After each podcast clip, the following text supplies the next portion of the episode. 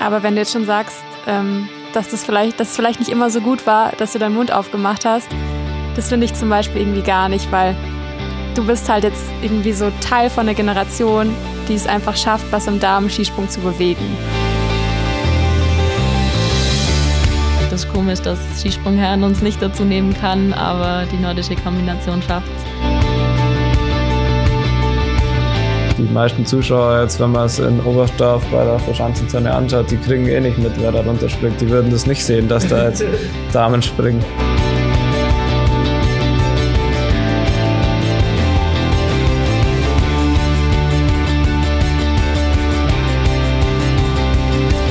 Ja, die sagen, hey, nee, tut uns leid, wir trainieren lieber ohne Mädchen. She Happens. Wintersport-Podcast mit Vinzenz Geiger.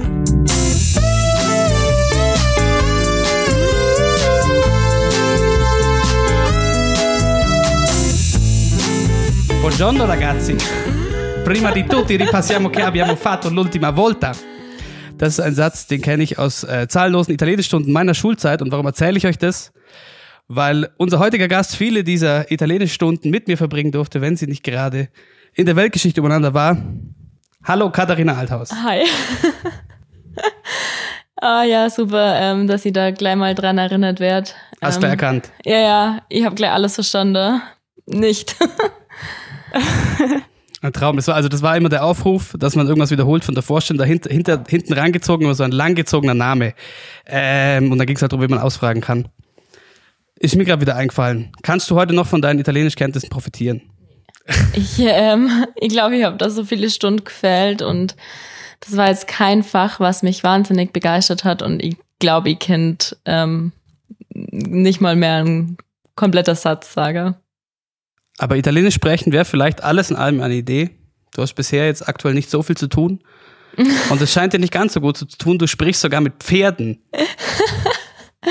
ja, ähm, durch das das halt bei uns jetzt irgendwie auch alles ausfällt oder ausgefallen ist, ähm, habe ich halt überlegt, was ich sonst so machen kann. Und ja, ich spreche jetzt auch mit Pferden, die mich äh, manchmal mehr verstanden hat als manche andere und äh, die auch mal anschreien kann oder sonst was machen kann, wo die ein oder andere Person mir wahrscheinlich ähm, das Böse nähren wird und das machen die Pferde nicht. Hast du schon ein Pferd richtig zusammengeschrien? Ja, ich habe schon mal ein Pferd so richtig ähm, geschreuer ähm, in einer meiner pferdegestützten Coachings und ja, da ging es eben darum, dass ich mir da eine Person vorstelle und die anschreie und ähm, genau. Das Pferd kann das verkraften. Das Pferd kann das verkraften. Das äh, hält so einiges aus.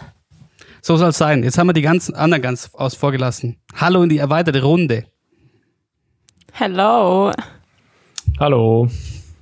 Kommen wir vielleicht nochmal drauf. Ähm, Coco gebe ich zu dir ab und vielleicht für alle, die es nicht so ganz mitbekommen haben, warum denn die Kata, warum der Kata vielleicht so langweilig ist und sie mit Pferden spricht. Ja, ich kann es gerne mal erklären. Ich meine, ähm, für alle, die sich jetzt vielleicht nicht so ähm, mit Damen-Skispringen auskennen, ihr hättet ja jetzt eigentlich am Wochenende in Lillehammer euren Weltcup-Auftakt gehabt. Ähm, Corona-bedingt wurde der ja leider abgesagt. Ähm, ja, im Januar wurden auch Sapporo und Zau abgesagt. Sprich, vorübergehend gab es so ein bisschen die Annahme, dass ihr vielleicht erst Ende Januar euren Weltcup-Auftakt habt. Jetzt habt ihr den aber doch schon früher in der Ramsau in anderthalb Wochen. Aber wie sahen denn so deine letzten Wochen aus? Ich meine, zum Beispiel die Biathleten waren jetzt die letzten vier Wochen in Finnland, hatten da ihre Vorbereitung, hatten den Weltcup-Auftakt. Der Vinci war auch oben in Finnland. Ich meine, die Alpinen sind sowieso die ganze Zeit in Österreich, der Schweiz oder Italien unterwegs. Wie sahen denn so deine letzten Wochen aus?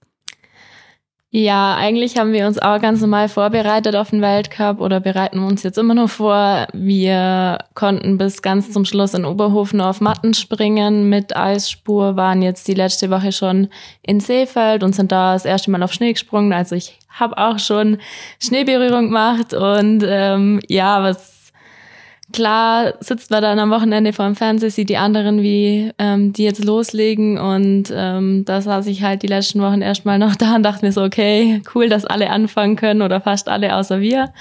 Aber ja, jetzt kam dann Gott sei Dank die ja, glückliche Nachricht, dass wir noch einen Weltcup haben dieses Jahr. Und ähm, ja, das ist jetzt erstmal so das kleine Zwischenziel, ähm, der erste Weltcup der Saison. Und ich ähm, werde mich jetzt die nächsten eineinhalb Wochen nur darauf vorbereiten und hoffe, dass es dann gut startet.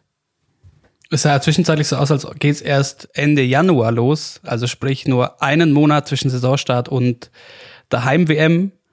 Und das galt jetzt eine Weile. Das mit der, mit der Ramsau war jetzt recht kurzfristig. Ähm, was hat sich da denn geändert oder was, was ist da die erste Reaktion vom Team, wenn man weiß, uff, jetzt sind es nochmal gute zwei Monate mehr, bis es losgeht? Ja, es ist natürlich schon komisch. Ähm, klar weiß jeder wegen Corona und allem, aber ähm, wenn man halt erstmal da sitzt und ähm, dann drauf wartet, bis man loslegen kann, man wäre eigentlich fit und bereit, dass es jetzt dann losgeht. Und ja, wenn die Nachricht dann erstmal kommt, dass jetzt alles mal flach liegt, dann ähm, ist es natürlich schon ein Schock für das ganze Team, aber ja, es ist auch jetzt dann komisch, dass wir einen Weltcup haben, dann wieder vier Wochen Pause haben bis zum nächsten Weltcup. Zum einen auch mal schön, dass sie die Weihnachtszeit so genießen kann daheim, aber klar ähm, ist komisch für uns, die ganze Zeit jetzt daheim zu sein oder ähm, nicht ja loslegen zu können. Aber ja, wir haben dann hoffentlich Ende Januar bis zur WM nur ein paar Wettkämpfe. Ich hoffe, dass da keiner mehr ausfällt und ähm, ja, dass man dann auch wirklich ja schon mal sieht, wo man steht, dass man so ein bisschen ein Bild hat, auch wer mit dann vielleicht um die Medaillen mitkämpfen kann und ja, ich hoffe einfach, dass eben die Wettkämpfe dann noch stattfinden. Aber irgendwie ist doch auch ein bisschen frustrierend, oder? Ich meine, die Skisprungherren hatten jetzt bereits ihre dritte Weltcup-Station und hangeln sich jetzt so die nächsten Wochen von einem Highlight zum nächsten. Und ihr müsst irgendwie immer noch darauf warten, dass bei euch endlich mal die Saison losgeht. Ja, klar, es ist schon irgendwo auch ein bisschen nervig, auch ähm, wenn man weiß, dass wir jetzt schon ein paar Jahre darum kämpfen, eine Vierschanzentournee zu haben, bekommen, ähm, was die Männer natürlich jetzt dann nach ihrer Skiflug-WM, die nachgeholt wird, ähm, als Highlight wieder haben, was wir halt wieder nicht haben, dass wir wieder ein Loch haben und zwischendurch halt keine Wettkämpfe haben. Und klar ist es dann für uns irgendwie unverständlich, warum das bei den Männern alles hinhaut, bei uns nicht. Und ja, ich ärgere mich öfter drüber, aber es bringt ja eigentlich auch nichts, weil ähm, wir können es nicht ändern. Wir können dann wirklich nur zeigen, was wir drauf haben, wenn unsere Wettkämpfe starten. Und ich hoffe, das funktioniert dieses Jahr. Zum großen Thema Gleichberechtigung kommen wir natürlich äh, nachher auch noch, aber fangen wir, wir fangen, äh, traditionell ist zu viel gesagt, das ist jetzt die vierte Folge, glaube ich, aber mit dem Geschehen des Wochenendes an und ähm, können dann den Finzi vielleicht gleich mitnehmen. Bei dir war jetzt nicht so viel los am Wochenende. Ich muss aber trotzdem fragen, wie geht's meinem neuen besten Freund Uli? Uli, dem geht's super. Der ist übrigens ein äh, großer Fan vom Podcast. schreibt mir immer gleich. Liebe Grüße nochmal an der Stelle. ja, der, dem, der ist auch mit, äh, der ist nicht heimgeflogen, sondern der ist mit den Technikern runtergefahren, über die, mit der Fähre. Ähm, ja, dem hat's mal wieder richtig gut taugt, mit uns da oben zu sein und der freut sich, wenn wir, wenn wir ihn erwähnen hier. So, für alle, die die letzte Folge nicht gehört haben, der Uli ist der, der, der ich glaube, neue Koch von äh, euch. Nein, nicht der neue Koch, sondern der war vor acht Jahren oder so das letzte Mal dabei, also vor meiner Zeit. Und jetzt wieder durch Corona und ähm, durch die Situation, weil es letztes Jahr in Kusamo so scheiße war, das Essen, haben wir gesagt, ja, wir müssen da einen eigenen Koch mitnehmen und eine eigene Hütte. Das war jetzt ganz entspannt und halt eben richtig gut äh, mit dem Uli als Koch. Da gab es immer richtig geiles Essen. Ja, und das hat er uns dann auf einmal geschickt, also hat der Corinna und mir auf einmal geschrieben und äh, quasi bevor es bei euch Abendessen äh, gab, uns geschickt, was ihr denn zum Essen bekommt. Das war natürlich einerseits sehr süß, andererseits waren wir dann sehr neidisch ähm, danach. Aber bei euch dementsprechend die, die Heimreise wieder gut geklappt und schauen wir vielleicht zu dem, was stattgefunden hat am Wochenende. Katha, es steht dir vollkommen frei. Ich weiß nicht, was du vielleicht gesehen hast. Ich habe gesehen, du hast heute Skifahren, hast du noch angeschaut. Ja, ich ähm, habe heute Skifahren angeguckt, ähm, habe dann natürlich die Skispringer verfolgt äh, in der Schnittergil was jetzt nicht so ein cooler Wettkampf, also ja, war schon ein guter Wettkampf, aber halt ein bisschen ein Windspiel war, meiner Sicht. Ähm, ja, für ein Eisei halt schade. Ähm, passiert ist natürlich mega, mega ärgerlich, aber in dem Fall kann halt irgendwie dann doch niemand was dafür, außer der liebe Gott, der halt in dem Moment den Rückenwind geschickt hat. Aber ja, genau, habe heute nochmal Skifahren geguckt und es war irgendwie im Vormittag wie so ein Sonntag. Also strikt nebenbei. Ja. Respekt dafür.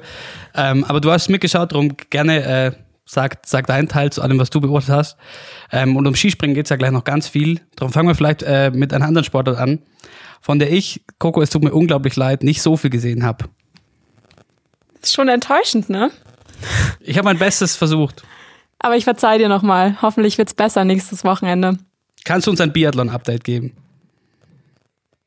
Ja, kann ich sehr gerne machen. Ähm, ich fange einfach mal am Donnerstag an mit den Sprintrennen der Damen und der Herren. Bei den Herren hat Taye Bö gewonnen, ähm, hat seinem kleineren Bruder Johannes Tines Böhmer ein bisschen gezeigt, wo der Hammer hängt. Die letzten Jahre war es ja doch immer so, wenn Martha Foucault gewonnen hat oder Johannes Tines Bö ein sehr starkes Rennen gemacht hat, ähm, dann wurde es sehr, sehr schwer für die anderen. Und deswegen hat es mich umso mehr gefreut, dass Taye Bö nach drei Jahren mal wieder endlich mal wieder einen Weltcupsieg hatte.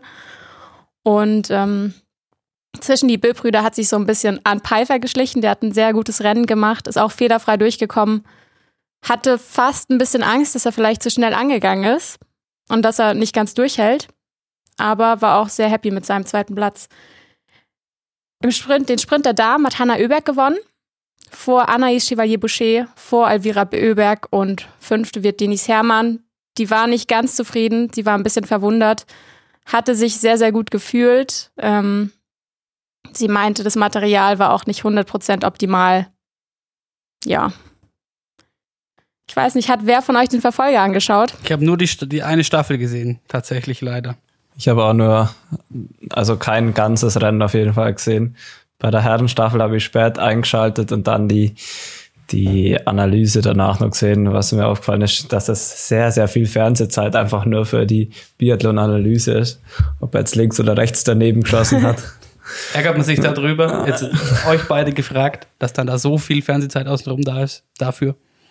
Ja gut, wenn jetzt kein Wettkampf von uns stattfindet, ist egal, aber sonst ist es natürlich schon ärgerlich, weil ich glaube, sowohl die Kombinierer ähm, wie auch wir haben wenig Fernsehzeit. Ähm, bei uns wird ganz oft nur zum zweiten Durchgang, wenn überhaupt, eingeschaltet und das ist natürlich dann schon ärgerlich, aber klar, Biathlon ist halt schon, hat halt einen anderen Stellenwert. Stehen die Deutschen mehr drauf. Aber zum Verfolger noch, ich habe, äh, ich weiß nicht, ob das die Verfolgung war, aber Tyrell Eckhoff kam auf, aus jeden Fall ähm, wieder irgendwoher aus irgendeiner Versenkung. Ja, die hat nämlich den Verfolger der Damen gewonnen. Die hatte ja einen sehr, sehr schlechten Saisonstart. Ähm, hat begonnen mit den Plätzen 67, 43. Im Sprint hatte sie dann Überraschung, da ist sie Achte geworden. Dann am Samstag kam leider wieder eine sehr verpatzte Staffel, wo sie drei Strafrunden geschossen hat. Und dann gewinnt sie überraschend mit 4 mal 0 den Verfolger. Kam, glaube ich, für viele sehr, sehr unerwartet, für mich auch. Und zweite wurde Marte Ulsby-Reuseland. Dritte Hanna Oeberg. Vielleicht erwähnen wir an der Stelle noch Franzi Preuß, die von Platz 16 auf Platz 7 vorgelaufen ist. Genau. Dann schauen wir noch kurz zum Verfolger der Herren. Hier hat Sebastian Samuelsson gewonnen. Das war sein erster Weltcupsieg. Das war vielleicht auch irgendwie höchst überfällig. Der war ja doch sehr stark die letzten, letzte Saison auch. Zweiter wird Fabian Kloth. Ähm, schießt null. Beim letzten Schießen läuft eine sehr, sehr geile Schlussrunde. Hat Johannes Tines Bö sensationell an der Wand in Kontiolahti. Ich weiß nicht, wer's, äh, wer die Wand kennt. Das ist ein sehr, sehr steiler Anstieg, an dem sogar die Besten der Welt ziemlich langsam aussehen. Also man will sich gar nicht vorstellen, wie steil der in echt ist. Hat Johannes Tines Bö noch abgehängt. Ja, dritter wird eben der Johannes und fünfter Benny Doll. Auch ein super Resultat nach seinem ja auch ziemlich verpatzten Saisoneinstieg. Und dann war noch Staffel und beide, also sowohl bei den Damen als auch bei den Herren, die Deutschen Dritter geworden. Gibt's Genau. auch noch irgendwie mehr so zu, zu sagen zu, zu Samuelsson? Vielleicht noch kurz. Wir haben es ja, wir haben ja schon drüber gesprochen, dass die Schweden allgemein ähm, in unfassbarer Form sind. Und das zeigt sich ja weiterhin, demnach wohl. Bei den Damen wie bei den Herren. Ja, absolut. Aber ich habe gehört ähm, von deren ihren Cheftrainer Johannes Lukas, dass die Schweden wohl, also die Nationalmannschaft, das ganze Jahr zusammen zentralisiert in Östersund trainiert. Sprich, wenn die Nationalmannschaft das ganze Jahr komplett zusammen trainiert, kannst du dir, glaube ich, vorstellen, wie krass die sich gegenseitig pushen in jedem Training. Ähm, Das wäre auch was, was bei euch undenkbar wäre, Katha, oder? Dass Damen und Herren das ganze Jahr zusammen trainieren? Ja, also bei uns in Oberstoff trainieren jetzt fünf von den sechs, äh, nee, vier von den sechs, die im Weltcup starten, ähm, zusammen. Aber klar, wir haben halt nur den anderen Stützpunkt mit der Bundespolizei, was auch ein wichtiger Stützpunkt ist. Und ähm, es wäre auf jeden Fall komisch, die ganze Zeit ähm, miteinander schon zu trainieren und dann im Winter auch die ganze Zeit aufeinander zu sitzen und zusammen unterwegs zu sein. Ich glaube, irgendwann ist dann auch mal gut und ähm, das reicht dann auch wieder. Und ich glaube, er meint auch, dass man, dass Damen, und Herren, so. einfach. Stützpunkt sind. Damen und Herren, das ja, passiert bei gut. euch ja gar nicht, oder? Das passiert bei uns überhaupt nicht, was ähm, bei uns auch schon angesprochen wurde. Was von unserer Seite vielleicht manchmal ganz cool wäre, auch den einen oder anderen Lehrgang mit den Herren zu haben, gerade auch, ähm, ja, weil wir da profitieren würden, auch von dem Material, aber das mögen, glaubt die Herren nicht ganz so gern. Okay. Auch da äh, kommen wir sicher noch mal kurz drauf. Ähm, wenn du jetzt keine Biathlon-Einwände mehr hast, Coco, schauen wir vielleicht noch kurz auf Ski Alpin. Und ähm, da würde ich ja wahnsinnig gerne über die Damen sprechen. Aber es gibt leider nicht sonderlich viel zu sagen. Also, dass extrem viel Schnee in den Südalpen runterkommen ist. Ja. Le- Leider bei uns nicht so viel in Oberstoff. Aber wenn man die Bilder sieht, auch von Kira Weidle oder so, da wurde ja alles abgesagt. St. Moritz waren die, oder? Ja, genau. Und ja, schade. Und bei den Herren war es ja auch ähnlich. Da sind sie am Samstag gefahren im Riesenslalom in Santa Catarina. Und jetzt eben das Rennen von gestern wurde auf heute, Montag verlegt. Ja, zweimal Riesenslalom, zweimal Schmid Alex sehr gut gefahren. Einmal Top 10, einmal knapp dran vorbei. Ja, also einmal Elfter und heute einmal Neunter. Ja, also war echt, habe ich mir beides angeschaut, war echt cool, wie er gefahren ist. Was dir so aufgefallen, Katha? Ja, ähm, ich find's auch mega cool vom Alex, dass der jetzt so vorne mitfährt. Ähm, mich freut's mega für ihn, weil er ja doch ähm, ja nicht immer so eine einfache Saison hatte oder so einfach in die Saison gestartet ist. Ähm, ja, mega cool, wie der das dieses Jahr macht. Und ähm, ich habe heute im ersten Durchgang kurz mal Schock gekriegt, dachte so, oh, bleib stehen. Aber ähm, ja, hat sich gut verfangen und ähm, das zeichnet ihn halt aus, dass er das dann trotzdem so runterbringt und im zweiten dann ja einfach irgendwie nochmal einen drauflegen kann. Und ja, ich freue mich für ihn. Ja, der zweite war Wahnsinn. Also gerade oben unten hat er dann ganz gut irgendwie Tempo verloren. Aber der fährt schon auch sehr, sehr, sehr, sehr fein. Wie sagt man immer, eine sehr feine Klinge. Feine Klinge, ja. Ja. Und ansonsten äh, gefällt mir natürlich Philipp Subcic, Subcic sehr gut. Der meine ich, wenn ich äh, richtig geschaut habe, der erste Kroate überhaupt ist, der einen Riesenslalom gewinnt oder gewonnen hatte, in dem Fall am Samstag. Und auch heute ganz schön äh, lange vorgelegt hat.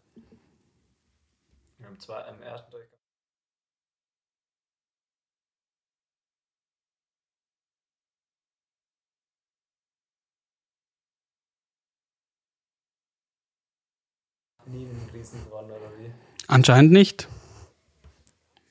ja, ich habe mich auch gewundert. Ich habe extra nochmal nachgeschaut, aber anscheinend nicht. Aha, krass. Und das war aber sonst, glaube ich, alles in allem. Also es war natürlich sehr schön zu sehen mit, ähm, mit viel Schnee. Für Tommy Ford hat es mich auch gefreut. Heute aus Podest, der Mann, der sein möchte wie Bruce Lee. Ähm, und Marco Odermatt, der war auch, der hat sich wirklich sehr süß, sehr ehrlich gefreut darüber, dass er mal jetzt ein rotes Trikot anziehen darf. Ski Alpin hat also das, was man sehen äh, durfte, Spaß gemacht. Und dann kommen wir jetzt, glaube ich, ähm, endlich voll und ganz mit dem Rest unserer Zeit zu deiner Profession, Kata. Ähm, und es ist mir ein bisschen unangenehm, weil es geht immer erst um die Herren und dann um euch. Ähm, wir können auch andersrum starten, aber sonst können wir, wenn, weil wir schon bei Nishni Tagil waren, da Ja, kurz weitermachen. Ähm, und das war ja windmäßig äh, ein absolutes Spektakel. Ja, es waren zwei nicht einfache Wettkämpfe. Man hat es in der Quali auch schon gesehen, dass da der Wind ganz schön bläst. Kenne ich von Nizhny Tagil weniger. Wir waren auch schon ein paar Mal da. Bei uns war es Gott sei Dank immer recht stabil. Ähm, ja, immer schweinekalt da drüben. Aber ja, es war ein ziemliches Windspringen. ja, man hat ähm, vom Material her so einiges gesehen ähm, bei allen Nationen, dass die da ähm, ja krass arbeiten, ähm, wo wir Damen vielleicht noch das eine oder andere abgucken können auch und ja, aber es hat eigentlich Spaß gemacht, den Wettkampf anzuschauen. Ähm, mich freut's für den Robert Johansen, dass der mal wieder vorne dabei war und ja, wie der gesprungen ist, ist schon nicht schlecht. Chancerekord. Ja, vor allem souverän gelandet, also bei der Weite mit Telemark. Ja, da unten einen Telemark zu setzen, Chapeau. Aber ich glaube, das hat man auch ziemlich gut gesehen gestern beim Robert Johansson. Das war so ein bisschen ähm, für das ganze Wochenende stehend, wie er im ersten Durchgang 139, glaube und im zweiten Durchgang dann äh, schafft das nicht mehr auf den K-Punkt. Also ich glaube, die Wettkämpfe waren jetzt nicht so sportlich, waren die jetzt nicht so viel wert. Beide Wettkämpfe nicht. Also der Kahle nicht so viel verpasst. Schwer vergleichbar halt vor allem untereinander, oder? Ja, weil die, der Wind war einfach, da waren immer mal wieder Rückenwindböen drin und dann hast du halt absolut keine Chance. Das hat man beim Isaac gesehen, bei dem war es natürlich extrem, aber ja, es waren ex, extrem unterschiedlich, der Wind und, und natürlich Polen waren fast keine am Start, Österreich nicht.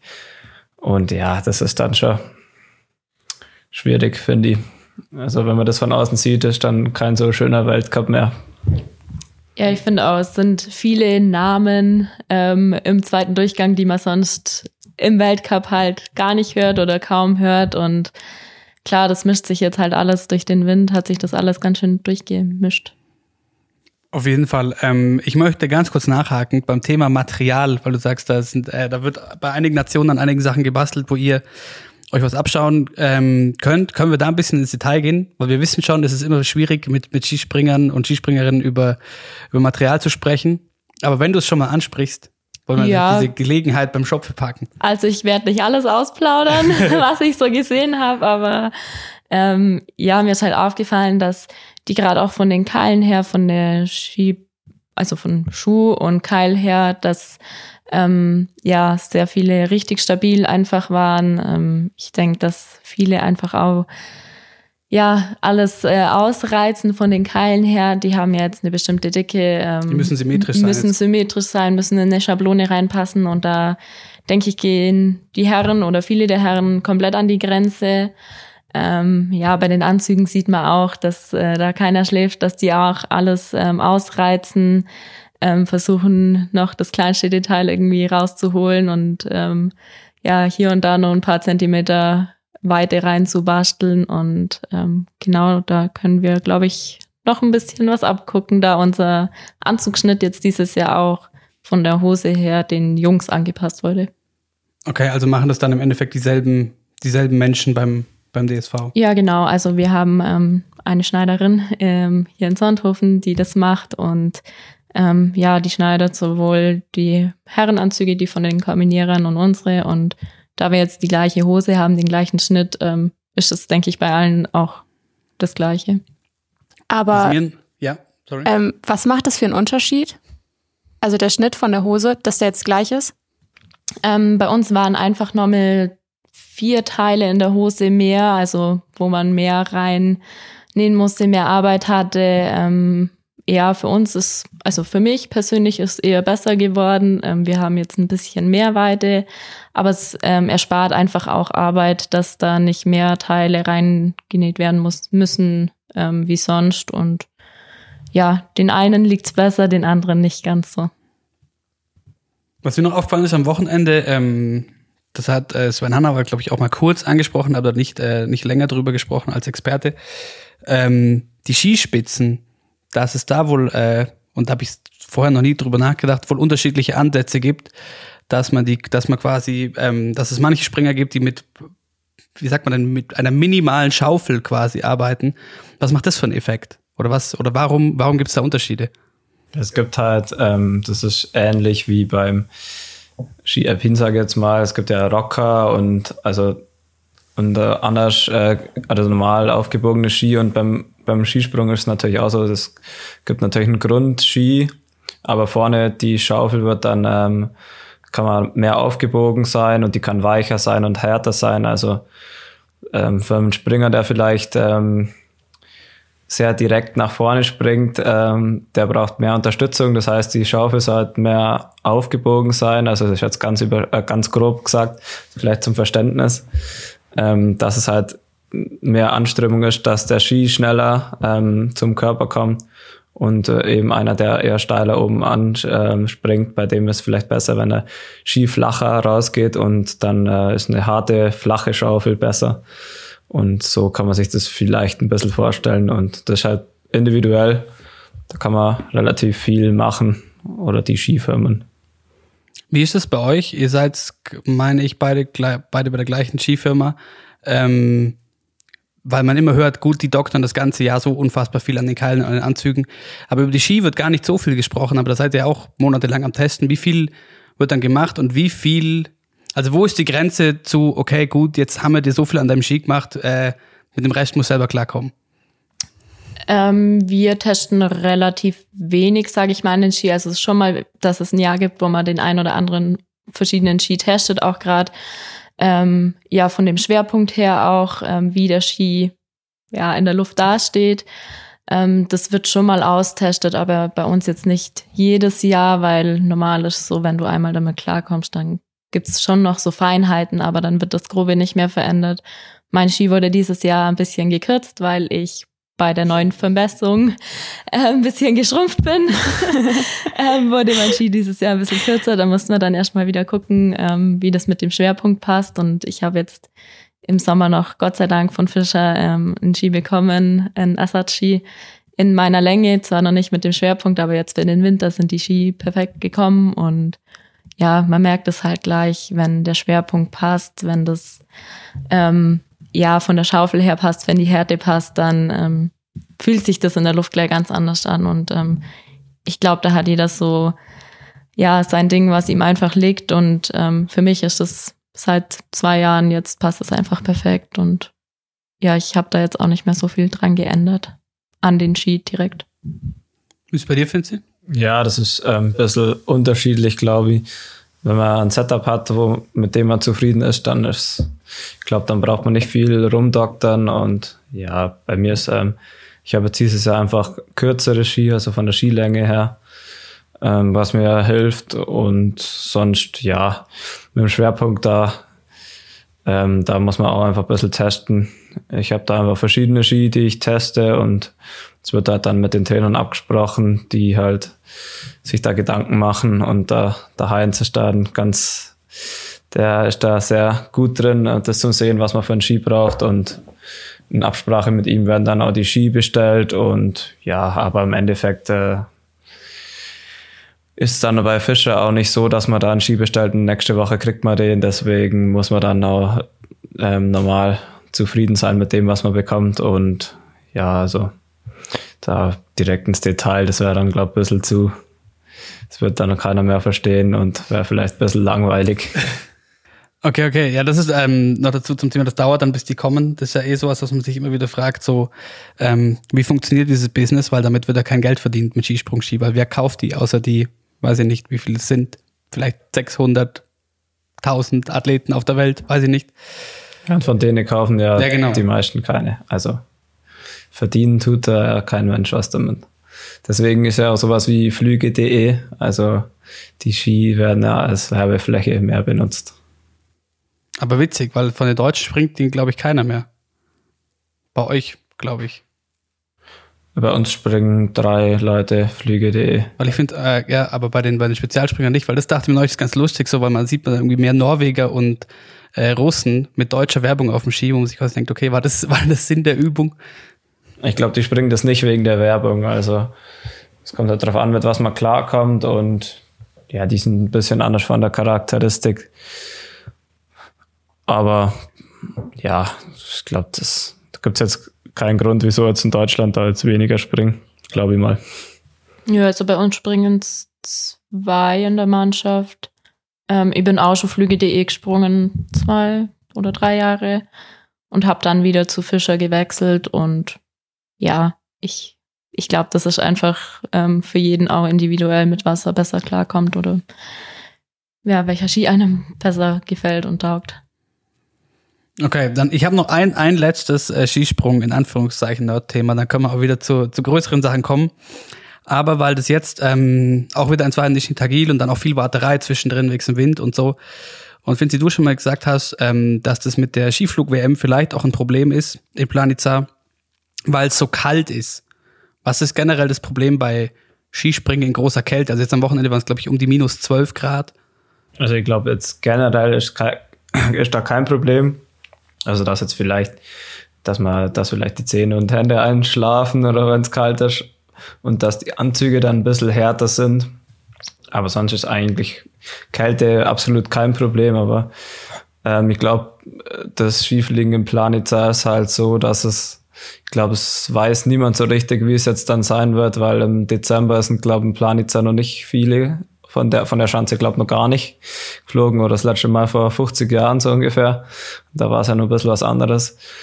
Ja, weil das, das, das Skifliegen lebt ja schon ein bisschen von den Frühlingstemperaturen. Ähm, da ist ja die, da werden ja ganz oft ganz weite Flüge geschafft, weil eben durch das, dass es dann warm wird im Frühling, ist eben sind Ther ist, äh, steigt die Thermik auf, also entsteht leichter Aufwind und auch mal ein bisschen mehr Aufwind und und durch das sind da eben die weiten Flüge ähm, möglich.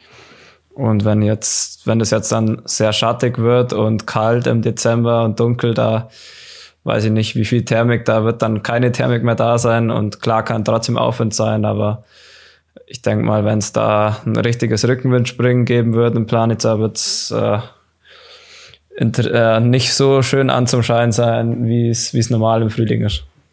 Bei welchem, in welchem Temperaturkreis, so jetzt so um drei, vier Grad hin und her, springt sie am liebsten? Also Eigentlich lieber richtig egal. Winter und kalt oder lieber Frühling? Ja, lieber so schon so minus fünf Grad oder so. Okay. Also zu heiß ist nicht gut im Sommer, da in den Anzügen wird es dann ziemlich heiß. Aber sonst, also bei einem Wettkampf ist es eigentlich relativ egal, weil da sitzt man davor im Aufwärmraum, da wird es nicht so kalt zum Trainieren ist bei minus 20 Grad jetzt nicht so angenehm, da schlafen wir oder kriegt man kalte Finger, aber sonst glaube, da ist angenehmer, wenn ein bisschen auf, der Wind ist entscheidender. So bei Aufwind macht es auf jeden Fall mehr Spaß wie bei Rückenwind und bei der Temperatur. Ob es dann jetzt 10 Grad plus oder 10 Grad minus hat, ist glaube ich egal, solange Aufwind ist. aber ähm, Katha, kommen wir vielleicht nochmal zurück zu dir. Zwischenzeitlich hieß es ja, dass ihr Ende Januar erst den Weltcup-Auftakt habt. Jetzt habt ihr ihn doch schon früher. Wie hat das jetzt eure Vorbereitung beeinflusst?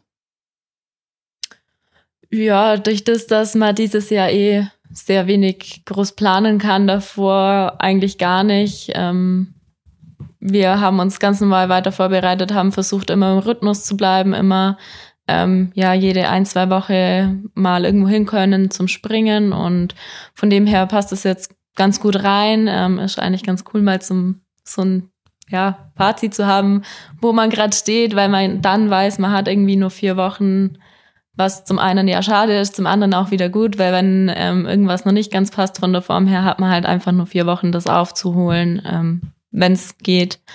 Aber ja, uns freut es auf jeden Fall einfach nur, dass wir einen Wettkampf haben und dass hier ja nordische Kombination uns ähm, mit dazu genommen hat. Ähm, ja, ich habe es vorhin auch gesagt, das ist komisch, dass Skisprungherren uns nicht dazu nehmen kann, aber die nordische Kombination schafft ähm, ja, die Damen mit reinzunehmen und Skisprungdamen auch noch. Also ja, sind wir schon ganz froh. Das ist das, was ich dann halt nicht verstehe, wieso man nur einen Wettkampf macht, weil das ist ja, wenn man schon da ist, die Chance steht, dann könnte man ja auch zwei Wettkämpfe machen. Und für euch so lange gewartet auf den Saisonstart und dann hast du ein Springen. In quasi zwei Sprünge, wo es drauf ankommt und wenn er einen versaut, dann kann man das nächste Mal in vier Wochen wieder ran. Und andersrum ist es auch so, wenn es dann richtig gut läuft, dann wünscht man sich ja auch, dass man im Rhythmus ein bisschen bleibt und wieder einen Weltcup gleich wieder hat. Also ja, ja aber ich glaube, man muss dieses Jahr froh um alles sein. Ja, eben. Also es ist dieses Jahr eh alles anders und wir sind einfach schon froh, dass wir wenigstens einen Wettkampf haben und jetzt nicht bis Ende Januar ohne irgendwas klarkommen müssen. Aber wie geht man generell mit, ähm, mit jetzt weniger Wettkämpfen um? Weil es steht dieses große Ereignis an und man, wie du gerade schon gemeint hast, Vincent, äh, man, man braucht ja diese, diese gewisse Routine? Macht einem das ein bisschen, macht einem das mehr Respekt vor diesem Großereignis, was noch ansteht? Oder sagt man, gut, mache ich halt mehr Trainingssprünge, auch wenn natürlich die Drucksituation eine ganz andere ist? Ja, puh, gute Frage. Ich weiß es ehrlich gesagt nicht. Ähm, mit so wenig Wettkämpfen hatten wir vor ein paar Jahren, also vor einigen Jahren ähm, erst zu tun, weil bei uns ist es ja erst nach und nach mehr worden. Klar, wenn immer so eine Lücke zwischendrin ist, versucht man schon im Rhythmus zu bleiben. Ähm, wir trainieren dann halt ähm, ja zu den sonstigen Wettkampfzeiten. Ähm, ich bin ganz froh, dass ich mit der Jule jemanden im Team habe, die auch ähm, die letzten Jahre mit vorne mitgesprungen ist, dass wir uns so ein bisschen aneinander messen können wenn wir vielleicht in Österreich trainieren können oder die auch mal dann in Oberstoff zum Trainieren herkommen, ähm, hat man da vielleicht mit den ein oder anderen Springerinnen auch einen Vergleich.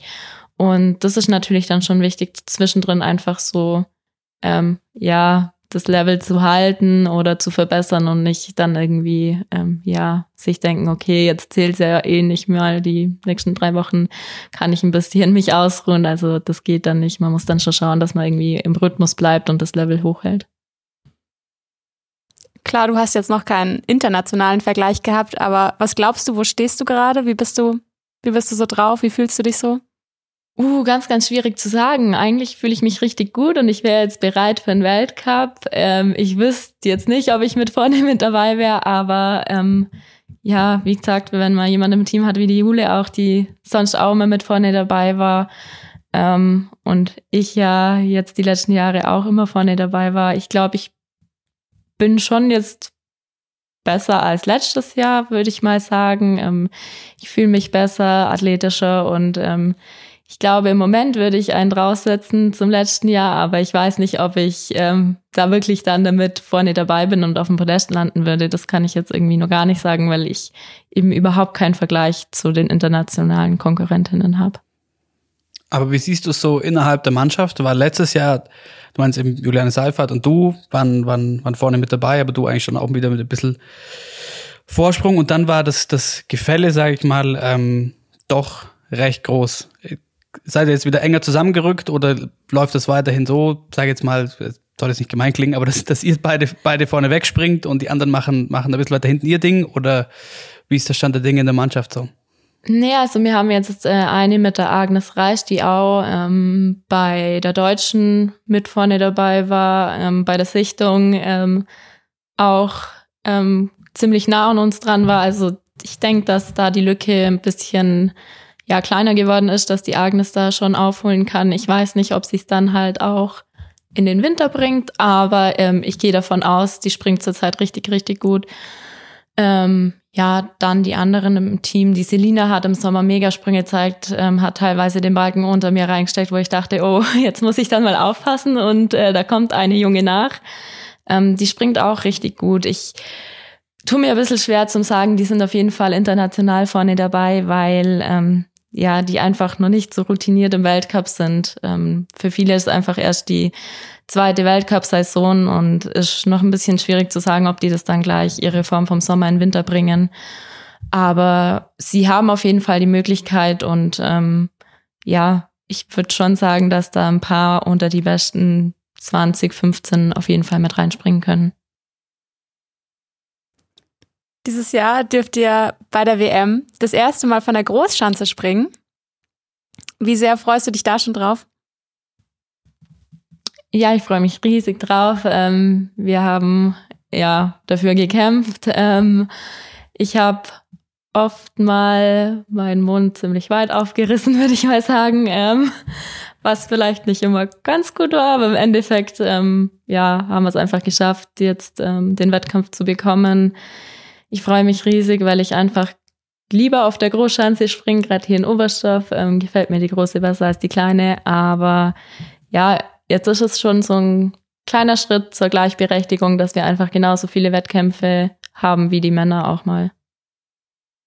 Aber wenn du jetzt schon sagst, ähm, dass das vielleicht, dass es vielleicht nicht immer so gut war, dass du deinen Mund aufgemacht hast, das finde ich zum Beispiel irgendwie gar nicht, weil du bist halt jetzt irgendwie so Teil von einer Generation, die es einfach schafft, was im Damen-Skisprung zu bewegen. Und ähm, ich meine, ihr habt die letzten Jahre so hart dafür gekämpft, dass ihr einfach genauso gleichberechtigt werdet wie die Männer. Und ähm, klar, es fehlt noch einiges, wie zum Beispiel die Vier-Schanzentournee oder dass ihr auch Skifliegen dürft. Aber ähm, ich finde es eigentlich eher cool, dass du da, dass du dich da traust, was zu sagen. Ja, danke. Ich musste das auch erst mal lernen. Ähm, ja, ich glaube, ich bin halt jetzt im Team und auch ähm, international einfach in der Lage, ähm, durch meine Erfolge die letzten Jahre da einfach mich auch vorne hinzustellen und was zu sagen.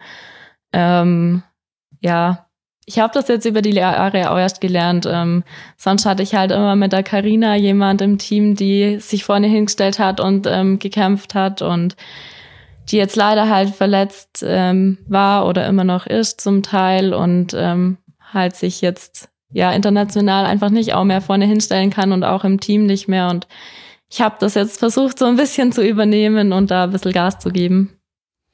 Und du sagst ja auch, ähm, so, wenn man uns ein, zwei Luken mehr gibt, dann springen wir auf jeden Fall gleich weiter wie die Herren. Ist ja auch so, wenn man sich so anschaut. Ähm, und einer, der ähm, auch ein großer Kämpfer für Gleichberechtigung im, Damm, ähm, im Skisprung ist, ist der Sportdirektor vom norwegischen Skiverband Klaas Brede Braten. Ähm, und der sagt, ähm, die Damen heute springen besser als die Herren in den 90ern. Und jetzt wart ihr das erste Mal bei einer WM 2009, also hier im Sinne von Damen klingt ein bisschen doof. Ähm, du bist seit 2011 jetzt im Weltcup, also zum Thema zum Thema Routine. Du bist jetzt 24, bist seit du 15 bist im Weltcup schon, also hast einiges miterlebt. Wie konnte das dann überhaupt so schnell gehen? Also das ist ja sehr Ähm, beeindruckend. Ja, ähm, auf jeden Fall. Also ich hatte auch ein bisschen so das Glück, gerade da reinzukommen, wo alles so zum ersten Mal ähm, war. Ich hatte das Glück, dass ein paar Mädels vor mir ähm, darum gekämpft haben, dass es einen Weltcup gibt, dass es olympisch wird. Ähm, da war ich einfach noch zu jung und war dann noch nicht dabei, um da mitzukämpfen. Aber ich bin froh, dass ich halt genau da reingerutscht bin. Ich habe im ersten Weltcup mitgemacht, erstes Mal Olympia war ich dabei. Ähm, ja, so einiges halt irgendwie zum ersten Mal mitgemacht und ähm, bin damals mit 15 ins Team gekommen als kleines Küken und bin jetzt so Team Mami, weiß auch nicht. Also es hat sich über die Jahre mega entwickelt. Ich bin echt froh, dass das Damen-Skispringen so weit gekommen ist, dass wir jetzt sagen können, wir haben bei einer WM genauso viel Wettkämpfe wie die Herren. Auch wenn uns noch der ein oder andere Wettkampf fehlt, aber ich glaube, wir haben doch die letzten paar Jahre schon einiges geschafft. Auf jeden Fall.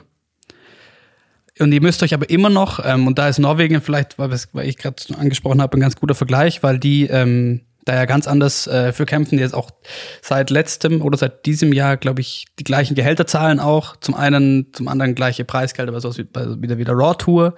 Ähm, und da steht auch die Landesregierung dahinter. Das ist ja in Deutschland irgendwo nicht der Fall und ihr müsst euch ja immer noch vielerlei anhören, warum ähm, ihr nicht quasi dasselbe bekommt wie die Herren. Was ist so das, das Letzte, was du dir anhören musstest, wo du dachtest, ach du Scheiße, das kann nicht sein? Ja, ganz oft kommt halt einfach die Aussage, dass wir von der Großschanze, ähm, ja, dass das Feld einfach zu weit auseinandergerissen ist. Ähm, fand ich von der Maren Lundby jetzt ganz cool, die getwittert hat bei den letzten Wettkämpfen von den Herren. Ähm, da waren die Abstände auch deutlich größer als sonst und da ist der kürzeste vielleicht auch mal 80 Meter gesprungen und der weiteste 140, was bei uns im Weltcup die letzten Jahre schon auch der Fall war, aber bei den Männern eben auch und man hat das jetzt die letzten Wettkämpfe auch gesehen.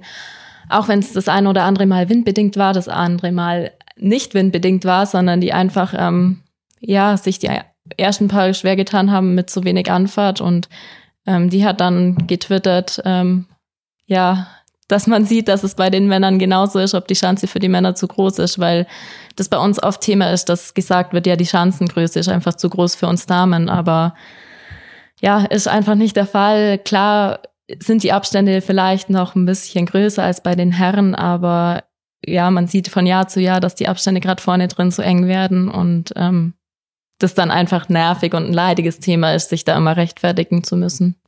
Was sagst du, Finzi, als der doch auch Skisprung-Experte zu diesen ähm, ganzen Gründen, die immer wieder kommen, warum äh, die Damen. Ja, also ich finde immer, dass wenn man es, ich finde es extrem, wie es sich so in den letzten fünf Jahren schon entwickelt hat.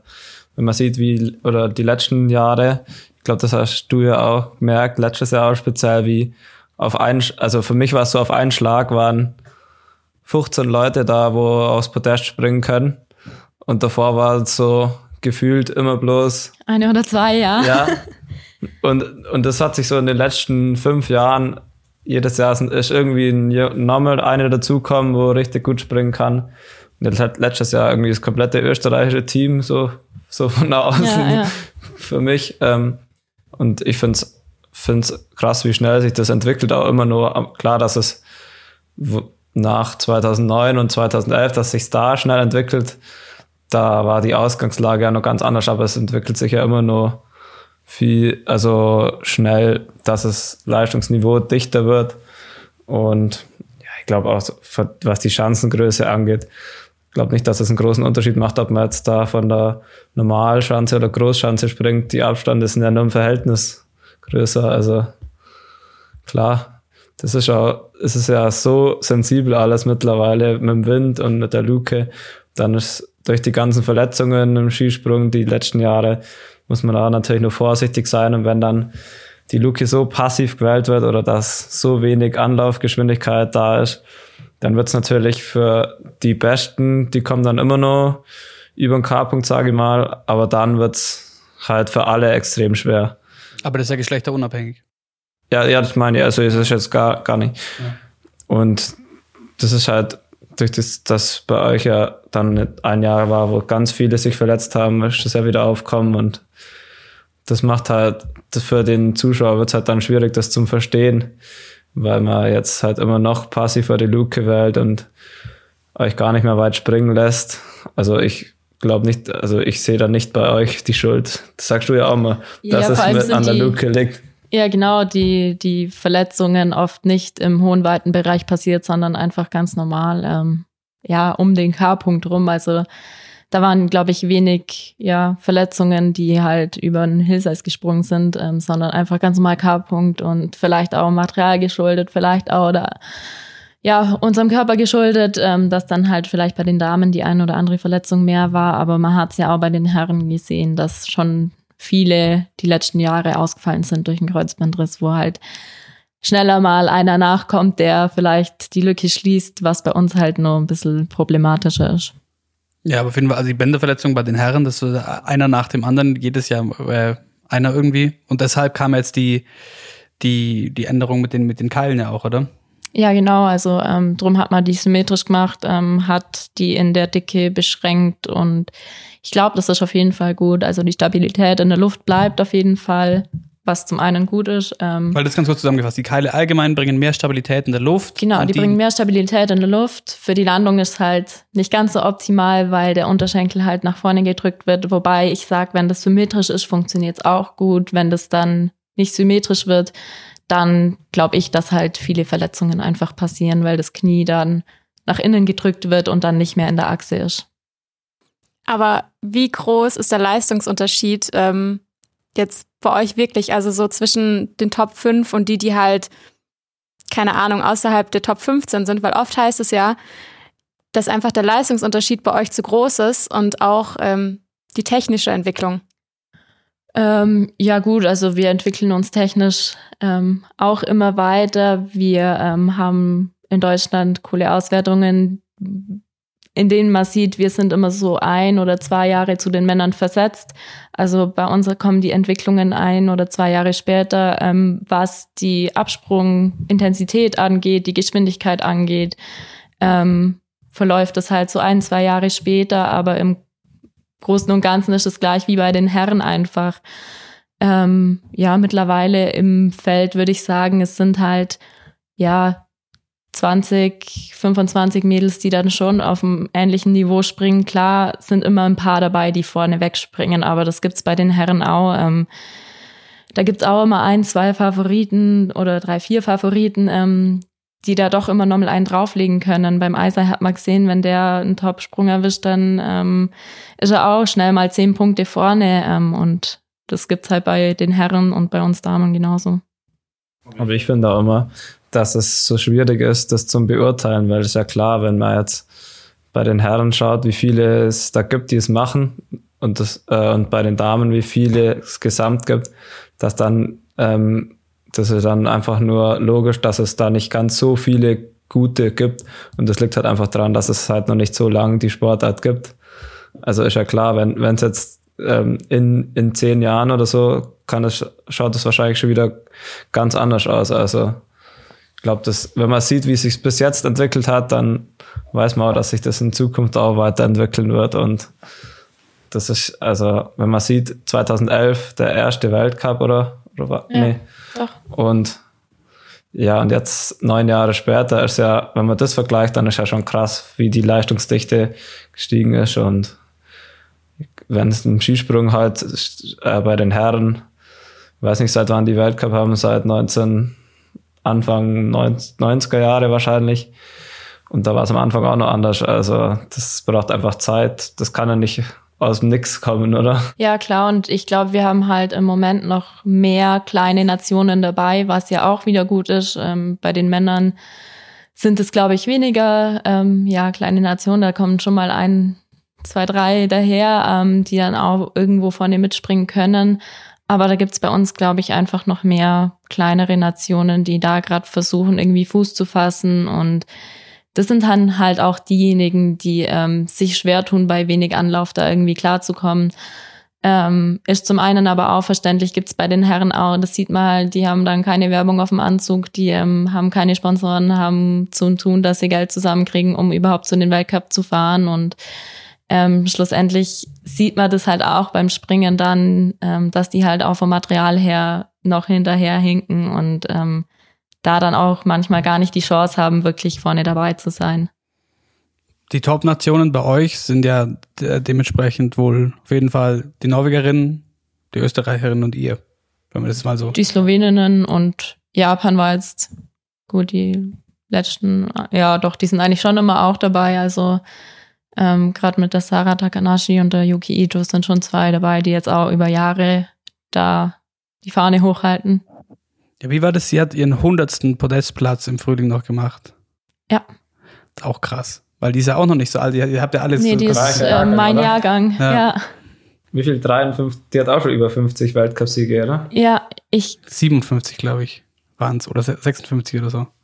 Ich glaube ja, also ähm, die hat halt über Jahre ähm, das Feld dominiert. Ähm, da war das natürlich schon noch so, dass eine speziell halt vorne weggesprungen ist, wo sich auch alle gedacht haben, oh, okay, wie sollen wir da jemals hinkommen? Aber ähm, ja, über die Jahre hin ist es immer, ist der Abstand immer kleiner geworden und jetzt halt, ähm, sind wir halt da voll mit dabei. Aber bist du auf eine, eine Nation neidisch, weil die noch coolere Möglichkeiten haben, was weiß ich nicht, Förderung, Training, Ja. Equipment, was auch immer angeht? ähm, neidisch so ein bisschen auf die Norwegerinnen und die Österreicherinnen, die einfach mit den Herren mittrainieren können, die die Chance haben, halt direkt da dabei zu sein, wo ähm, auch vieles entschieden wird vom Material her, ähm, ja, auch von der Athletik her. Ähm, die bekommen das halt alles sofort mit, wo bei uns eben ein bisschen ja, Zeit vergeht, bis wir mal ähm, das alles abkriegen und ich glaube schon, also gerade die, die Marin Lundby und letztes Jahr die Chiara Hölzel, ähm, man merkt einfach, dass es die Athleten sind, die dann auch vorne dabei sind, ähm,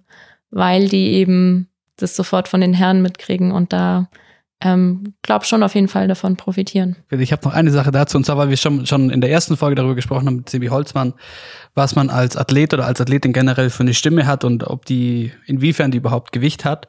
Und jetzt haben wir anfangs, ähm, hatten wir schon wieder, du bist quasi eine Kämpferin für Gleichberechtigung im Skisprung und man liest das viel und du sagst es immer wieder öffentlich. Aber wie sieht denn dieser Kampf in Anführungszeichen denn intern dann aus? Also wie, wie trittst du intern daran und, und, oder was kannst du machen, um intern vielleicht mal zu sagen, hey, können wir nicht mal mit den Jungs mit da hin, wenn die da Material testen oder was auch immer? Ähm, ja, also ich versuche das halt dann bei uns über die Trainer und über die Sportführung dann irgendwie anzubringen. Mein erster Ansprechpartner ist natürlich der Andi, ähm, der halt im direkten Austausch mit den Männern auch ähm, ja dasteht und ja die Infos von den Herren dann schon auch bekommt. Aber ähm, ich versuche halt da schon ein bisschen nachzufragen. Ich ähm, war auch den einen Sommer ähm, ja, habe ich, ähm, hat Ru- Peter Rowein mich mittrainiert. Ähm, ich war da schon bei den Jungs mal dabei. Ähm, nicht in jedem Training, aber in ein paar Trainings, wo ich ähm, sehr davon profitiert habe. Ähm, ja, es funktioniert nicht bei jedem Trainern. Manche Trainer, ähm, Was sagen die dann? ja, die sagen, hey, nee, tut uns leid, wir trainieren lieber ohne Mädchen. ähm, bei den, ähm, ja, bei manchen Trainern, ähm, ich weiß jetzt halt schon ein paar, da brauche ich gar nicht hinkommen und fragen, weil ich genau weiß, die sagen nein. Ähm, es gibt aber ein paar Trainer, die ähm, überhaupt kein Problem haben, uns damit reinzunehmen. Auch wenn mal bei uns eine Trainerin oder ein Trainer ausfällt, dann ähm, weiß ich genau, wo ich hingehen muss, ähm, wo ich anfragen kann und wo ich unterkomme. Nicht nur bei den Skispringern, auch bei den Kombinierern ähm, gibt es schon so ein paar, die ähm, ja, bei denen ich einfach weiß, da würde ich komplett mit trainieren können. Aber ist das auch das Problem, diese festgefahrenen Meinungen, dass ihr zum Beispiel ähm, noch keine Vier-Schanzentournee bekommt, weil es sprechen ja eigentlich keine Gründe mehr dagegen. Ja, da ist die FIS halt noch so ein bisschen, ähm, ja, unser kleines Problem. Also die, die ähm, vier Orte sind dafür, also die Skiclubs sind dafür, die stehen auf unserer Seite, die Sponsoren ähm, sind komplett auf unserer Seite, würden das sehr, sehr gern ähm, mit uns machen. Ja, im Moment ist für die FIS das Zeitmanagement ein Problem, wobei ich das auch nicht verstehe, weil in Norwegen mit einer Raw Air, wie wir vorhin schon gesagt haben, die bekommen das komplett hin, ähm, sogar mit dem Preisgeld. Wobei ich sage, ich würde auch ähm, ein paar Kompromisse eingehen. Wir ganzen Damen, wir hatten schon Gespräche, ähm, ja, bei uns mit dem Horst Hüttel, die Österreicherin mit dem ähm, Stecher Mario, damit wir einfach schauen, welche Kompromisse würden wir eingehen, was oder wie könnte man es machen, dass wir einfach im Rahmen von den Herren auch eine Vierschanzentournee haben. Und ich glaube, wir würden ähm, zum einen, dass wir halt weiter außerhalb wohnen oder wir Deutschen vielleicht jetzt nicht, aber die anderen Nationen, dass die halt vielleicht sogar bis nach Kempten, also eine halbe Stunde, dreiviertel Stunde weg von der Schanze wohnen würden. Wir haben auch gesagt, wir würden den einen oder anderen Trainingswettkampf, äh, Trainingsdurchgang ähm, ja, weglassen, dass wir einfach direkt äh, mit dem Wettkampf anfangen können oder der Quali, dass der ein oder andere Trainingssprung wegfällt. Ähm, wir würden auch ganz in der Früh springen, was ja vielleicht für uns nicht immer ganz so normal ist. Aber das ist, ja, sieht die FIS gerade noch als Problem, dass man da keinen Zeitpunkt das, findet für uns. Sind das Kompromisse, bei denen ihr sagt, okay, das würden wir quasi auf uns nehmen? Ja, also ähm, okay. wir haben schon gesagt, wir würden den einen oder anderen Trainingsdurchgang weglassen. Ähm, in Japan ist es auch so, dass wir eine halbe bis dreiviertel Stunde an die Schanze fahren. Also das ist kein Problem für uns. Das sind wir gewohnt. Ähm, von den Kabinen her, den Umkleidemöglichkeiten haben wir auch gesagt, wir brauchen nicht viel, notfalls stelle ich mich auch oder ja, ähm, ja, muss mal gucken, ob man dann irgendwie Ausreden, ein Zelt so hinstellt und, und so. also. ja, das, das ist halt alles irgendwie eine Ausrede, was ich nicht verstehe. Wir haben hier in Oberstdorf jetzt durch den Umbau so viel Platz, ähm, dass man auch notfalls mit einer kleinen anderen Nation in eine Umkleide gehen würde. Ähm, das ist in Japan auch manchmal der Fall und ähm, den Kompromiss würden wir komplett eingehen. Also ja, wir lassen denen keine Chance eigentlich irgendwie jetzt mehr Ausreden zu finden. Ja, vor allem jetzt also bei dem, bei dem Wohnen wüsste ich jetzt nicht, ähm, kenne ich mir zu wenig aus, wie man das organisiert. Aber sonst vom Zeitmanagement her, also im Zweifelsfall kann man doch einfach nur für das Finanztournee-Publikum das Spektakel erweitern. Wenn man, weiß ich nicht, beispielsweise so timet, dass wenn die Herren Quali haben, ist bei euch Wettkampftag und so weiter und genau. im Endeffekt hast du noch mehr Tage Spektakel. Was, ja, was spricht da dagegen? Das haben wir auch gesagt, ähm, wenigstens, dass wir ähm, halt ein paar Zuschauer da haben an dem Qualitag. Viele ähm, ja, Zuschauer kommen zum Qualitag und dann lassen eh ein paar einen Durchgang aus, ein Training aus von den Herren. Manche starten direkt mit der Quali und äh, ich denke, viele freuen sich einfach auch oder haben sich die letzten Jahre schon auf die Sportler gefreut, wo dann der eine oder andere nicht kam. Und für die ist ja eigentlich nur cooler, wenn dann halt gleich danach oder davor noch ein paar Mädels kommen, dass die einfach ein paar mehr Sprünge sehen, mehr Leute sehen, ähm, ja, für die Kiddies, dass die mehr Autogramme sammeln können, alles. Also es wäre ja eigentlich für die Zuschauer nur besser. Ja, und jetzt muss man zum Thema Zuschauer muss man effektiv sagen, jetzt waren wir alle vier, wie wir hier sitzen, ähm, schon auf äh, mindestens einem Tournee springen. Und es geht schon auch immer ganz schön, jetzt als Zuschauer sich ganz schön viel Zeit rum ähm, über den Tag, an dem da einfach niemand springt. Ja, also ähm, da wartet man halt oft einfach ewig, bis mal wieder jemand kommt. Ähm, und dann sieht man vielleicht den einen oder anderen nur einmal und äh, dann gar nicht mehr, was halt, finde ich, auch schade ist. Und ja, das könnte man damit, glaube ich, halt einfach gut vermeiden, aber. Ich glaube, dass halt mit dem Zeitmanagement in Oberstdorf und in Behofen ist das, glaube ich, gar kein Problem, aber halt da, wo in Innsbruck und in Garmisch gibt es ja kein Flutlicht, also da suchen sie, glaube ich, auch die Ausrede, was ich so gehört habe. Und ja, ich glaube, was auch noch ein Thema ist, irgendwie, dass die Bandenwerbung dann äh, gewechselt werden müsste, weil ja äh, verschiedene Sponsoren sind. Aber ich denke mir einfach, man kann ja den Sponsoren einfach anbieten, dass sie nochmal ein extra Springen haben.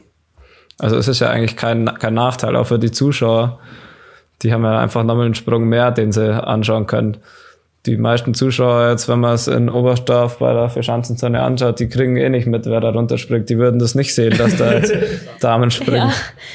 Ja, ja gut, ähm, ich glaube auch nicht. Ähm, Gerade wenn man im Stadion steht, sieht man den Springer ja so klein. Ähm, wenn wir dann gleich weit springen, ähm, wäre das für uns natürlich nur noch besser, wenn die sehen, oh wow, die Damen können das doch auch. Und ja, vor so einem Publikum zu springen, ähm, ja, ist halt so ein Wunsch, weil wir haben wenig Zuschauer immer, bei der WM dann schon mal mehr, aber ja, uns würde schon so ein Qualitag von den Herren reichen. Also es wäre schon halt ganz cool. Aber so ein Wald. Auf jeden Fall. Ja, also so ein weiterer Punkt, den ich auch noch gelesen habe, war irgendwie so das Thema Wetterbedingungen. Also was ist, wenn es um Absagen oder Verschiebungen geht?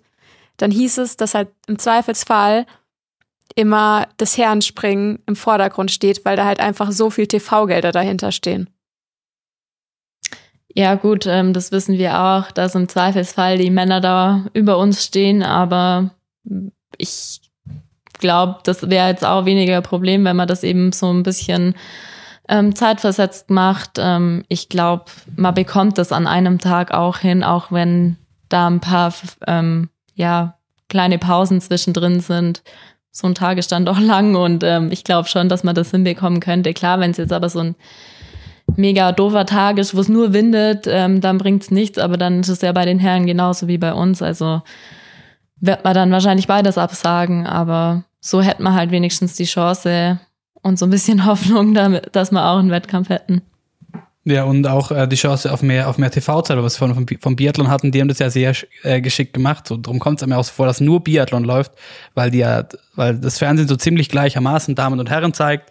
Das ist ein Verband, die regeln selber die Sponsoren und die TV-Vergaben und so weiter. Und darum haben die diese ganzen, ganzen Probleme quasi nicht. Aber dieses Fass hatten wir bei den Langläufern auch schon. Dann müsste man halt wahrscheinlich anfangen, für jede Sportart irgendwie einen eigenen Verband aufzumachen, der ähm, diese, wie sagt man, diese Vermarktung und die, die Veranstaltung und so übernimmt. Das ist wahrscheinlich unrealistisch, aber es wäre auf jeden Fall möglich im Sinne von so Tournaments wie halt Raw Tour für Schanztournee, oder? Ja, also bei allen Wettkämpfen glaube ich auch, dass es nicht möglich ist, aber bei so, ja, eben zwei so Touren im Jahr. Oder eine Skiflug-WM. Ja, würde ich jetzt auch nicht Nein sagen. Ähm, ja, müsste das ja eigentlich schon machbar sein, da verstehe ich das Problem jetzt auch nicht. Ähm, ich weiß auch nicht, wie lange das dauert, so eine Werbung an der Bande umzuhängen. Keine Ahnung, aber. Ja, das passiert ja vor allem, glaube ich, auch mittlerweile digital, oder? Das ist ja wie im Fußballstadion. Ja, in Oberstdorf funktioniert es, glaube ich, digital. In ja, den ja, das funktioniert bei uns ja, weil wir oft mit Langlauf-Weltcup haben, da funktioniert das auch, dem einfach die, wenn wir halbe Stunde nach Langlauf dann unseren, unser Rennen haben, dann wird einfach ähm, einfach ein Brett drüber klappt oder das wird einfach, ähm, das sind quasi beide Werbungen schon drauf und man kann das eine einfach abreißen, dann ist unten drin unsere Werbung. Also wäre eigentlich schnell gemacht. Aber ja, ich glaube, da sind wir uns einig, dass es eigentlich gibt es keine so großen Ausreden, aber ich weiß nicht, was sie da suchen. Ich glaube, das wird trotzdem schwierig, dass es, dass das was wird so schnell.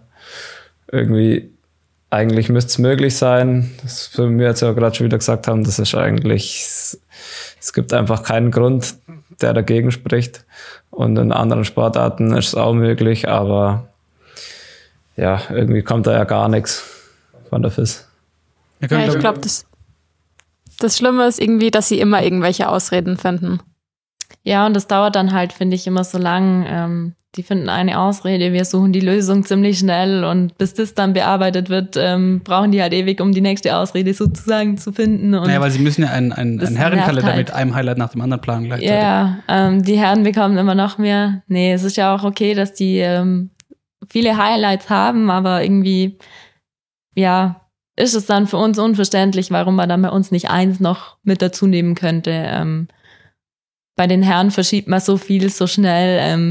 Ich finde es auch krass, dass sie jetzt eben die Skiflug-Weltmeisterschaft relativ schnell planen konnten, das da verschoben haben und ich verstehe nicht, wieso man bei uns nicht über jetzt ein paar Jahre da was planen kann, was einfach funktioniert. Jetzt bist du schon neun Jahre im Weltcup. Also seit Anfang an quasi. Und bis erst 24. Ziehst du so lange durch, bis es für Frauen die gleichen Möglichkeiten gibt. Nee, ich glaube, das würde ich nicht schaffen.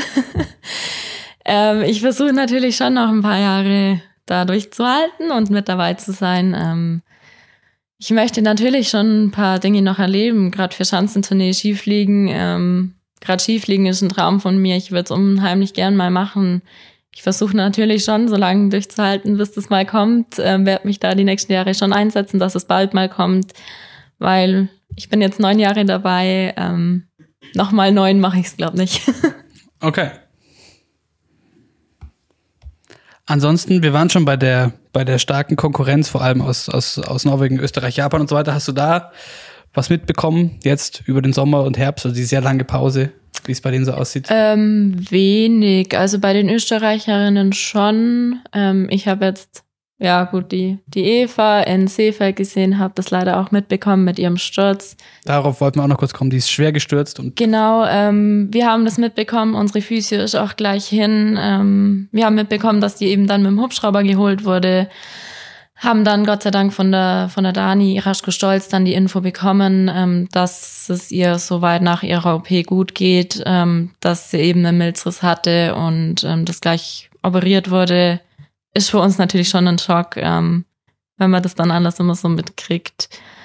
Ja, ich hoffe, ihr geht's soweit gut und ich denke nicht, dass sie jetzt in der Ramsau dabei ist, aber sie hat ja dann Gott sei Dank die Zeit ähm, bis zum nächsten Weltcup. Ich hoffe, dass sie da dann wieder dabei sein wird. das wollte ich dich fragen, dich nämlich fragen, aus purem medizinischem Unwissen, ob wir die, dieses Jahr noch sehen, weil ich absolut keine Ahnung habe, wie, wie so Mil Milzgeschichten oder so. Nicht vorstellen. Ähm, ich, also dadurch, dass es ja eine OP ist, sind, glaube ich, einfach zwei Wochen nicht machbar. Ähm, ich weiß es nicht, aber ich kann es mir jetzt nicht vorstellen. Okay, aber ansonsten habt ihr da mit denen Ähm, ja, ich habe die Dani dann springen sehen, habe mich kurz mit ihr ausgetauscht. Ähm, ja, springt wieder gut. Ähm, die Dani ist sowieso für mich ein Highlight ähm, jedes Jahr dabei und ähm, wieder vorne irgendwie mit drin. Die Chiara war jetzt nicht da, aber ich habe da schon mitbekommen, dass die auch nicht schlafen, dass die ziemlich gut drauf sind. Ähm, ich habe sie mal in Oberstoff springen sehen. Ich glaube, wir waren da nicht ganz so weit weg. Und von dem her ist es schon immer beruhigend, dass man da jetzt gerade am Anfang vom Winter die mal sieht und ähm, ja, nicht aus allen Wolken fällt, weil die dann doch irgendwie zehn Meter weiter springen. Aber ja, wie gesagt, es gibt noch ein paar andere Nationen, die da vorne mit dabei sind und die habe ich halt noch nicht gesehen. Da, mir fällt eine Sache noch ein, weil ähm, wir jetzt ganz lange darüber gesprochen, wo, äh, darüber gesprochen haben, wo, wofür ihr kämpft als äh, Skispringerinnen. Ähm, und gleichzeitig haben wir über die Konkurrenz gesprochen. Ähm, und vielleicht, vielleicht ihr zwar, weil, Finzi, korrigiere mich, aber bei euch ist es seltener der Fall, dass ihr alle für eine gemeinsame Sache irgendwie kämpfen müsst als Athleten. Ist man dann überhaupt so, so wirklich krass Konkurrentin zueinander, wenn man weiß, am Ende des Tages, wir kämpfen trotzdem nach wie vor dafür, dass wir alle gemeinsam an ein Ziel kommen? Jein, also auf der Schanze, klar ist mal Konkurrentinnen nebenher ähm, oder halt neben der Schanze ähm, weniger. Wir kämpfen für das Gleiche. Ähm, mit den Österreicherinnen bin ich die letzten Jahre auch immer mal zusammengehockt und habe mit denen geredet. Ähm, klar auch über Skispringen, aber auch über komplett andere Dinge. Und ähm, da entwickelt man klar über die Jahre auch Freundschaften und dann ist es neben der Schanze halt ja keine Konkurrenz. Das machen wir dann auf der Schanze aus und drumherum, ähm, ja, habe ich über die Jahre schon ein paar Freundschaften entwickelt. Wie ist bei dir? Ähm, ja, also bei uns ist jetzt, wir kämpfen jetzt vielleicht nicht für so große Sachen wie jetzt Tournee oder, oder halt, dass, dass wir jetzt irgendwie uns unfair behandelt fühlen, sondern bei uns geht es schon auch nebenher. Ähm, wir sind natürlich alle Konkurrenten, speziell mit den anderen Nationen, speziell Norwegen, sage ich jetzt mal. Und aber wir verstehen uns äh, so persönlich alle recht gut und ich glaube, wir kämpfen schon auch wir ums Wohl der nordischen Kombination und äh, ta tauschen uns da tauschen uns da aus, ähm, wie es äh, in Zukunft vielleicht ausschauen könnte und regen uns vielleicht mal über die Füße auf oder über irgendwas, ähm, was halt da gemeinsam so, was halt nervt, dass da nichts vorwärts geht bei uns mit äh, Weltcup-Orten und ja, ich glaube, da sind wir schon alle relativ gleichgesinnt. Da sind wir, wir Deutschen, glaube ich, eher am privilegiertesten mit den Österreichern. Und deswegen, ja, so wir haben ja alle ein gutes Verhältnis und kämpfen quasi auch fürs, fürs, fürs Gleiche, dass einfach was vorwärts geht in der Kombination, dass da auch neue Sachen kommen, neue Weltcup-Orte und da geht ja auch nicht so viel vorwärts aktuell, deswegen gibt es da schon auch noch ein paar Sachen, für die man kämpfen muss. Zum Beispiel wäre es bei uns halt eben auch so Highlights fehlen halt einfach, wie jetzt äh, bei den Springern, wenn man, das habe ich ja schon mal gesagt, dass es einfach äh, sechs, sieben Highlights gibt. Es gibt quasi fast keine normalen Weltcups mehr. Und bei uns gibt's ähm, die WM und wenn dann dazwischen zwei so ist, dann gibt's das Triple in Seefeld, aber das ist ja, für mich ist das jetzt kein richtiges Highlight, also da ist nichts anderes außer der Modus ein bisschen. Aber wenn es ein cooler Weltcup ist, Weltcup ist, viele Zuschauer und mir taugt es auch in Seefeld, aber ja, es wird einfach sowas fehlen, wie in Oberstdorf zum Beispiel, wäre halt ein guter Ort, wo viele Zuschauer sind und uh, wo man halt einen coolen Weltcup machen könnte, was, irgendein Sponsor drüber und dann vielleicht noch einen Weltcup, einen anderen Weltcup-Station in Deutschland und dann macht man da ein kleines Highlight draus, aber ja, es ist schwierig, da kommt von dafür relativ wenig. Weißt du eigentlich, warum die letzten Jahre ähm, Oberstdorf nie Weltcup-Standort war oder halt wenn dann immer nur Backup für Schonach, wenn da kein Schnee liegt? Ähm, weil, also Oberstdorf hätte das, glaube ich, schon gern gemacht, aber der DSV kriegt nur zwei Weltcups für die kroatische Kombination und das ist eben Klingtal und Schonach. Okay, also legst du Verband fest einfach. Ähm, ja, der Verband und vor allem die Fernsehsender, die sagen halt, ähm, sie sie wollen nur zwei Weltcups in Deutschland. Okay. Finde ich auch schlecht, weil ich denke mal, bei uns ist der beste Ort für nordische Kombination. Also verstehe ich nicht. Und man kann am Ende des Tages vielleicht auch die meisten Langlaufski verkaufen. Ja, eigentlich schon, ja. Aber naja. Kater bei dir. Ja, aber oh, Coco. Nein, Sprich. nein, red du, red du. Das ist immer das schöne, das schöne Zoom-Delay. Ähm, ich wollte sportlich eigentlich nur fragen, was, wenn wir, stellen wir uns vor, wir sprechen nochmal im April, was soll bis dahin passiert sein? Sowohl für dich persönlich als auch insgesamt.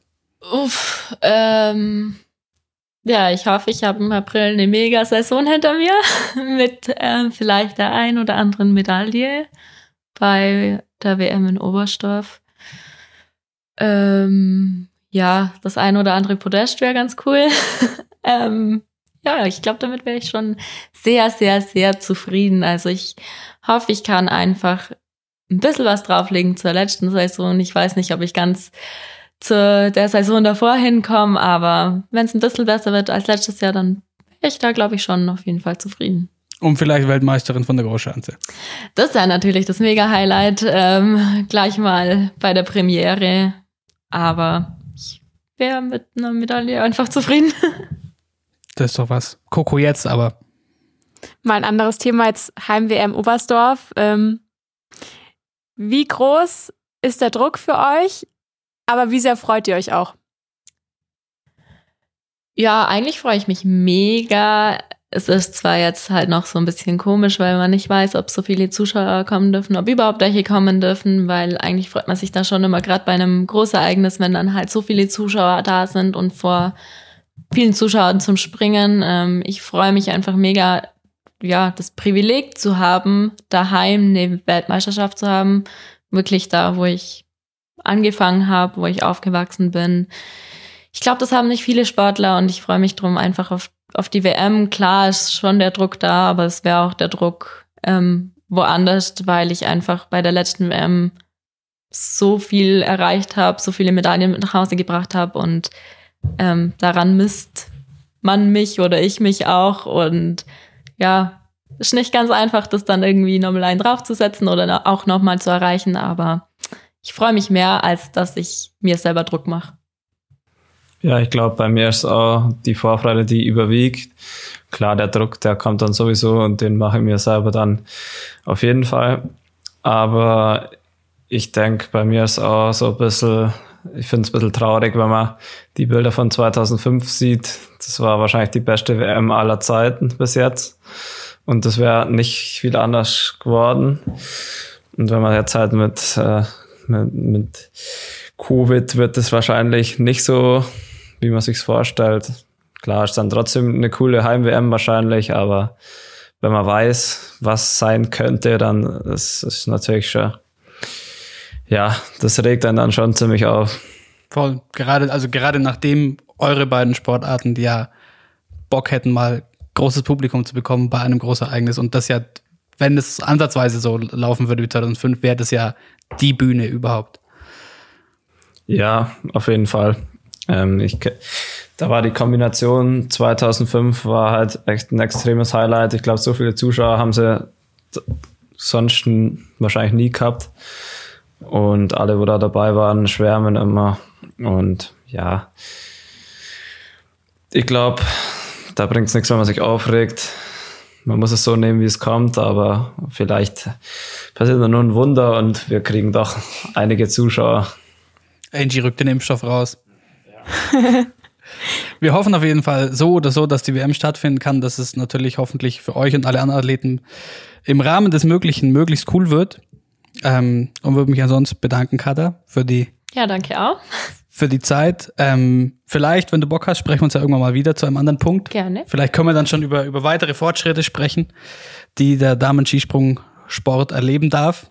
Und ansonsten hätte ich nur noch zu sagen, wenn ihr, die ihr zuhört, natürlich auch vielen Dank an euch, ähm, noch mehr rund um uns, um dieses Thema und um Wintersport äh, mitkriegen wollt, dann schaut doch bei der Coco vorbei auf Instagram at she.happens.pod.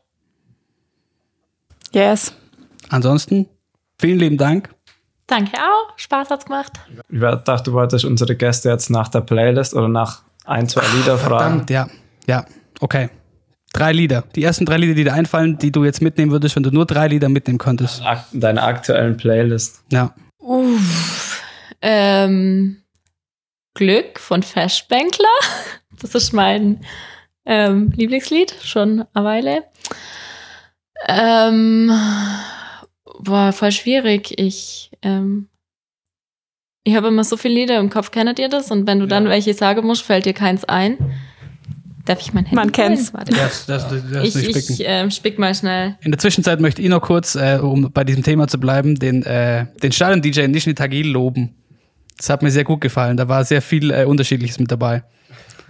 Bei den Springern. Ja, Nischni, ähm, Russland allgemein, die haben immer super Musik. Vor allem, wenn Deutsche springen, kommt ganz oft Rammstein.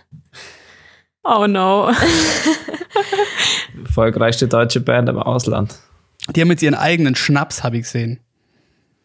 Und der sieht äh, gefährlich aus. Ähm, ich habe hier nochmal Lieder. Kamikaze von den Toten Hosen.